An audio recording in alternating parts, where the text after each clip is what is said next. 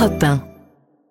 Et d'abord l'édito international. Bonjour Vincent Hervouette. Euh, Bonjour. Ah, ça va mieux la voix, c'est plus chantant. Elle est revenue. Le Oui. médecin me l'a ramenée. Elle avait fait une fugue. Votre voix d'opposant. Notre monde entre dans une ère de chaos. Voilà, c'est vous qui l'avez dit hier. Je, reprenons. Notre monde entre dans une ère de chaos, c'est ce qu'a dit euh, le secrétaire général des Nations Unies hier. Il sonne le tocsin, Antonio Guterres, et il a de bonnes raisons de le croire. Oui, Antonio Guterres est au désespoir. Depuis deux ans, il ne sert à rien. On ne l'écoute même plus.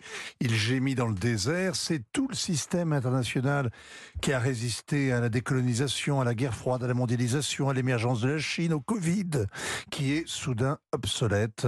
L'équilibre du monde a changé pour des générations. Depuis la guerre en Ukraine, L'ONU tourne à vide, le pouvoir appartient au Conseil de sécurité, évidemment, dont les membres permanents sont tous dotés de l'arme nucléaire. Ils sont cinq, ils reflètent le monde de 1945, et évidemment, il aurait fallu élargir le, le petit club, une réforme aussi indispensable qu'impossible. Les membres permanents sont censés contenir le chaos qui toujours renaît. Oui, protéger la sécurité collective, le progrès économique, les droits de l'homme, tout ne se résume pas au seul rapport de force. Au minimum, on respecte le droit, les frontières.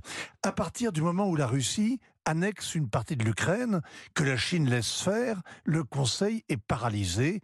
Pékin et Moscou d'un côté, Washington, Londres et Paris de l'autre, chaque camp prêt à brandir son veto. Tout le monde dit non, nul ne fait rien, la machine redevient la SDN impuissante à retenir le monde qui glissait vers la Seconde Guerre mondiale. La prochaine est annoncée. Le président du comité militaire de l'OTAN vient de l'envisager froidement en Europe dans les 20 ans. À Moscou, ils sont nombreux à ressasser le même genre de prophétie. Alors, dans la coulisse, la guérilla diplomatique est permanente, Vincent. La Russie vient de se faire virer du Conseil exécutif de l'UNESCO, de l'Organisation pour l'interdiction des armes chimiques, de l'Organisation maritime internationale, de la Cour internationale de justice. Elle n'a pas réussi non plus à se faire élire au Conseil des droits de l'homme. Cela relativise l'influence qu'elle prétend avoir dans le Sud global. Sa consolation, c'est que la bataille à Gaza lui promet une revanche éclatante. La guerre cristallise la rupture entre le Sud et l'Occident. Les anciennes colonies s'identifient au malheur des civils palestiniens. Comment comprendre autrement que l'Afrique du Sud traîne Israël devant la Cour internationale de justice pour génocide dans un retournement historique saisissant?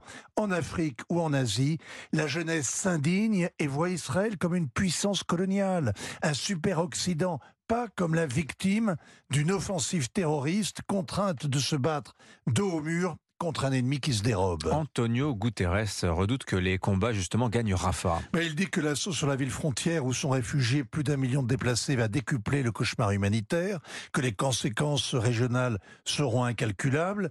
C'est une façon de défendre l'UNRWA qui fournit l'aide d'urgence mais dont les principaux donateurs ont claqué la porte. C'est prendre aussi au mot Benjamin Netanyahou qui annonce une offensive à Rafah, l'un des derniers bastions du Hamas. Alors c'est la vérité, c'est que l'étau se resserre sur les chefs terroristes. La découverte de souterrains qui servaient de QG de geôle montre que l'armée est sur leurs talons. Ce n'est pas le moment d'alléger la pression militaire. Surtout que les négociations recommencent ce matin au Caire. C'est le moment de dire au contraire qu'on est prêt à la guerre totale, qu'elle va durer encore des mois, sauf si les otages sont relâchés. Que ce soit dans huit jours ou dans huit mois, cette bataille, comme celle d'Ukraine, prendra fin.